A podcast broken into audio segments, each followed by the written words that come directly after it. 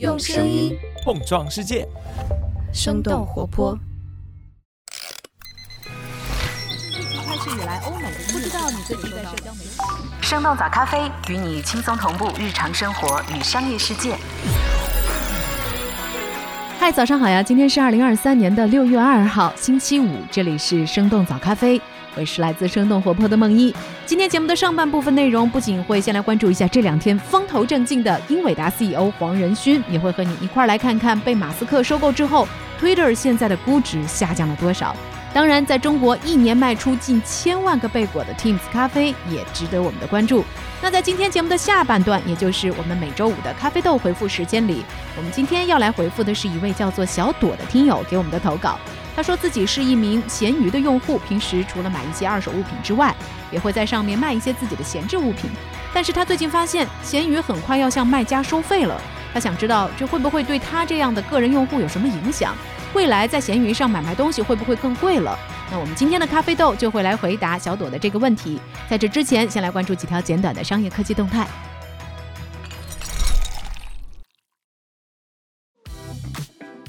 英伟达 CEO 黄仁勋将会在这个月到访中国。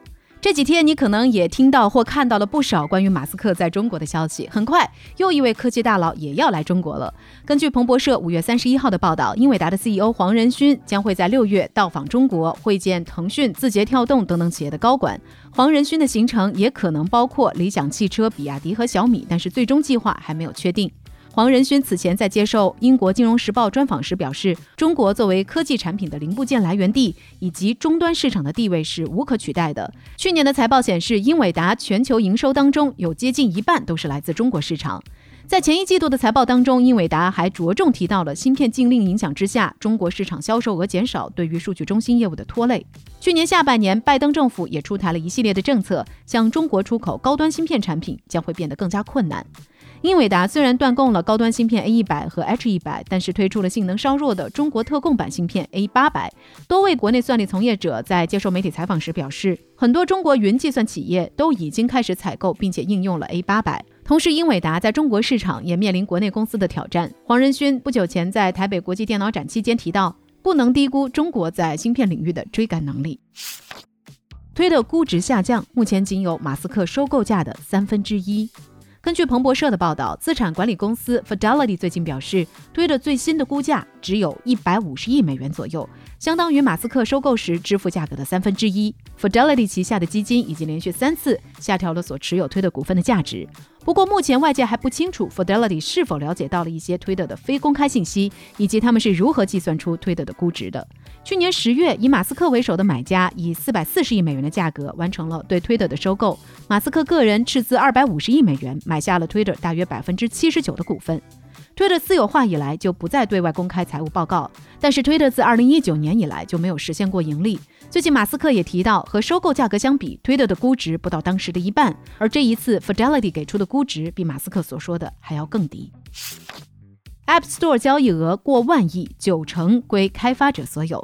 在召开 WWDC 全球开发者大会之前，苹果在官方网站上刊登了一篇由第三方咨询机构 Analysis Group 所撰写的报告。报告显示，App Store 当中的应用在过去一年当中产生了1.1万亿美元的交易额，同比增长了百分之二十九。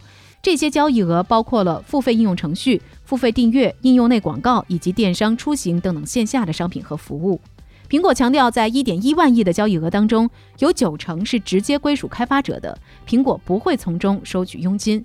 过去几年，苹果一直在面临开发者的抨击，对 App Store 的条款表示不满，指责苹果的权力太大，为开发者设置了许多限制，而且还要收取高达百分之三十的佣金。苹果也从二零二一年开始实施 App Store 小型企业计划，年营收一百万美元以下的小型开发者可以享受到百分之十五的佣金优惠比例。最近两年，小型开发者的收益增长了百分之七十，已经超过了大型开发者的增速。阿里影业公布财年业绩，内容收入有所降低。五月三十一号，阿里影业发布了最新的财年业绩。截止到今年三月底的财年当中，阿里影业实现营收三十五亿元，盈利接近三亿元，同比增长超过了一倍。不过，受到疫情对电影行业的影响，阿里影业的内容收入和去年同期相比减少了二点四亿元。IP 和衍生品相关的业务增长接近四分之一，涵盖影片宣发和票务系统的科技业务收入基本持平。在过去的一个财年当中，阿里影业一共参与了二十六部电影的出品和发行，包括春节档票房亚军《流浪地球二》，暑期档票房亚军《人生大事》，还有今年一季度上映的热门电影《铃芽之旅》等等。Teams 中国连续盈利，一年卖出近千万个贝果。五月三十一号，Teams 中国发布了今年一季度财报，数据显示，一季度他们的净收入是三点四亿元，同比增长接近百分之五十，而且 Teams 的自营门店已经连续三个季度盈利了。Teams 在一季度新开出了三十一家门店，目前在全国四十个城市当中，他们一共拥有六百多家门店。Teams 预计今年将会加快开店速度，把门店数提升到一千家，并且拓展四十个新城市。Teams 也对下沉市场展现出了很大的兴趣。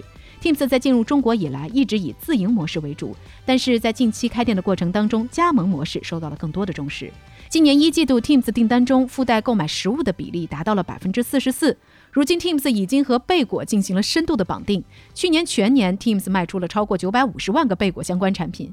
对于我们早咖啡曾经聊到过的被 Teams 收购的炸鸡品牌 Popeyes，Teams 表示将在调整了菜单和门店设计之后，Popeyes 会在今年下半年重新开店。另外值得一提的是，Teams 将会在今年进入到冬天也要喝冰美式的韩国市场。他们将和汉堡王在韩国的运营商 BKR 集团合作。Teams 咖啡、汉堡王和 Popeyes 都是 RBI 集团旗下的品牌。以上就是值得你关注的几条商业科技动态，别走开，我们马上和你一块儿走入到每周五的咖啡豆回复时间。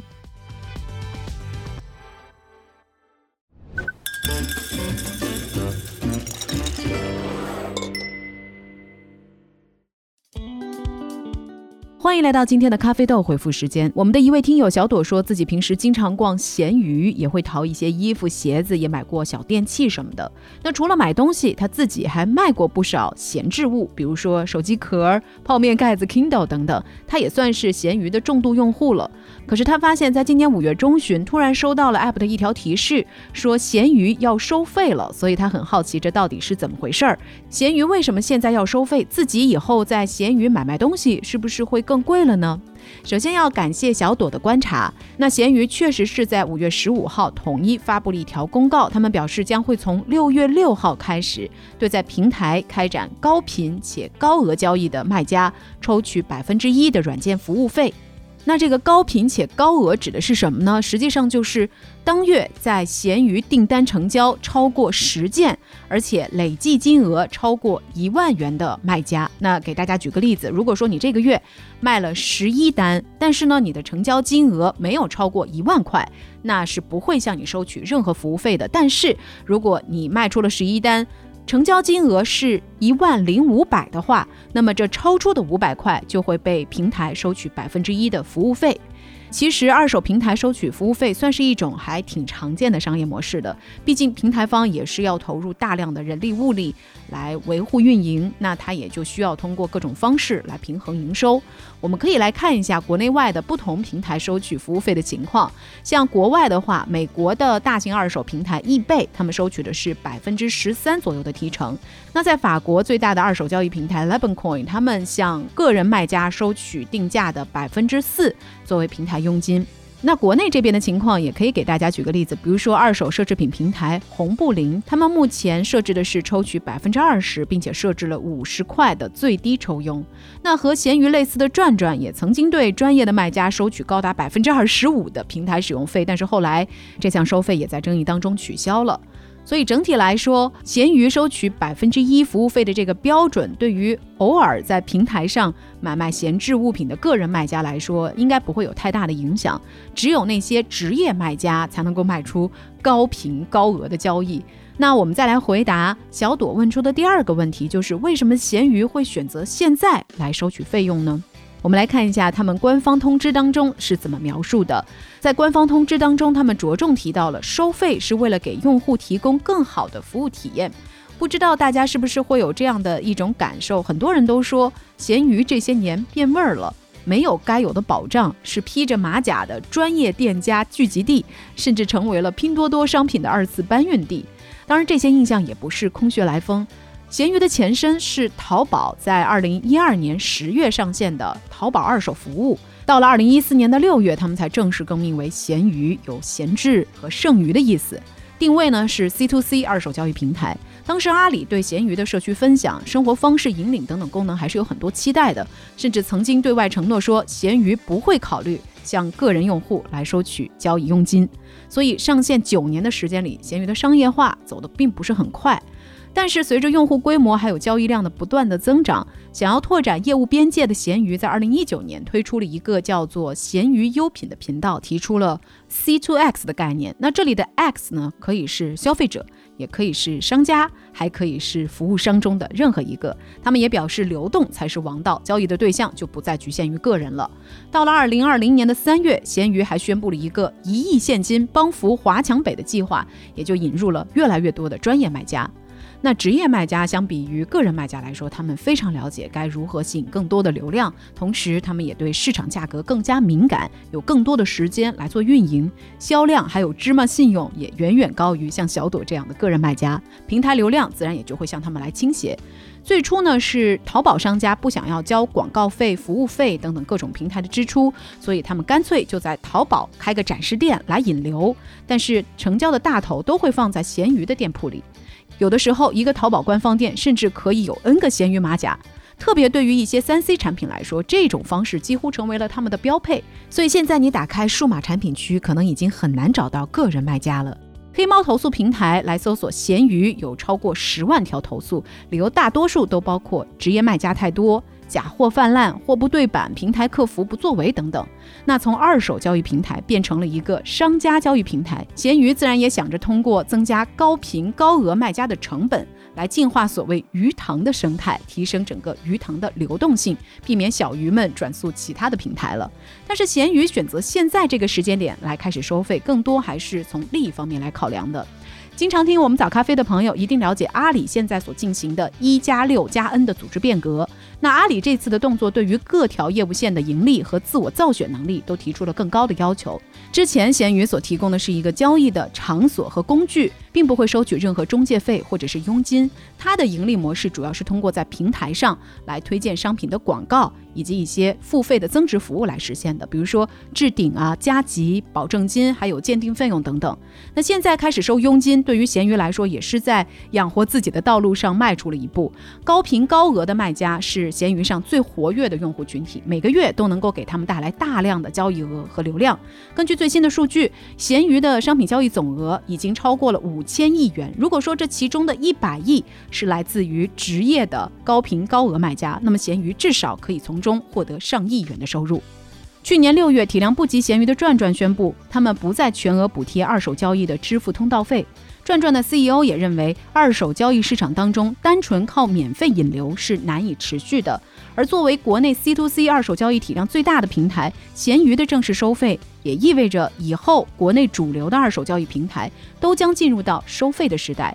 平台责任和性质也由原来的共享、中立还有公共性质的平台，向商业平台来转变。但是，毕竟闲鱼上的交易品和淘宝、京东等等都不太一样，有着非常强的非标准性，所以也就带来了另一个问题，就是难以估值。交易商品是否符合描述，是不是被损坏，以及损坏程度都不是很好判断。当买卖双方各执一词的时候，而闲鱼又会因为对交易或者是卖家收费，他们就会变得有动力来促成交易。由于利益相关，平台也就会相对更加倾向。和卖方站在一起，也就是说，平台的中立性会随着他们收取服务费而逐渐的丧失。阿里需要闲鱼这样的平台来承载一些淘宝不能容纳的交易需求，但该如何平衡官方的权威性以及各方的利益，或许也是闲鱼这样的二手平台接下来的重要挑战。所以聊到这儿，我们也很好奇，不知道正在听节目的你是否也会经常使用闲鱼？这几年你会觉得闲鱼变了吗？欢迎在我们的评论区和我们一块儿来聊聊。那这就是我们今天给小朵的咖啡豆回复。如果你平时也有有趣的观察和思考，欢迎给我们投稿。咖啡豆的传送链接直接可以在 show notes 当中找到。另外，上周末我们给大家在极客公众号还有 newsletter 平台上出了几道和我们过去一个月早咖啡内容相关的小测试。那在不到一周的时间里，我们也收到了很多好朋友的答案，而且回答的正确率还很高。那看来我们题目的难度还可以再酌情提高一下。那上周我们早早咖啡小测试到底有哪些问题呢？我们就有请早咖啡编辑部的一凡来揭晓一下答案吧。大家好，我是一凡，这周由我来公布五月份咖啡豆互动的答案。第一题是：以下哪家公司在今年五月更换了 CEO？阿迪达斯、推特、京东还是丰田？这四家公司呢，在过去的半年多时间里都有更换 CEO 的动作，所以这道题的坑挖在五月这里。阿迪达斯在去年十一月宣布，将在今年的一月一号任命老对手彪马的比约恩·古尔登为阿迪达斯的 CEO。我们早咖啡在去年末的时候也做过一期节目，来讨论和侃爷闹掰之后阿迪要如何自救，还有阿迪达斯和彪马之间极具故事性的一段历史。然后在今年一月，丰田也宣布换帅，时任雷克萨斯的总裁将在今年的四月上任。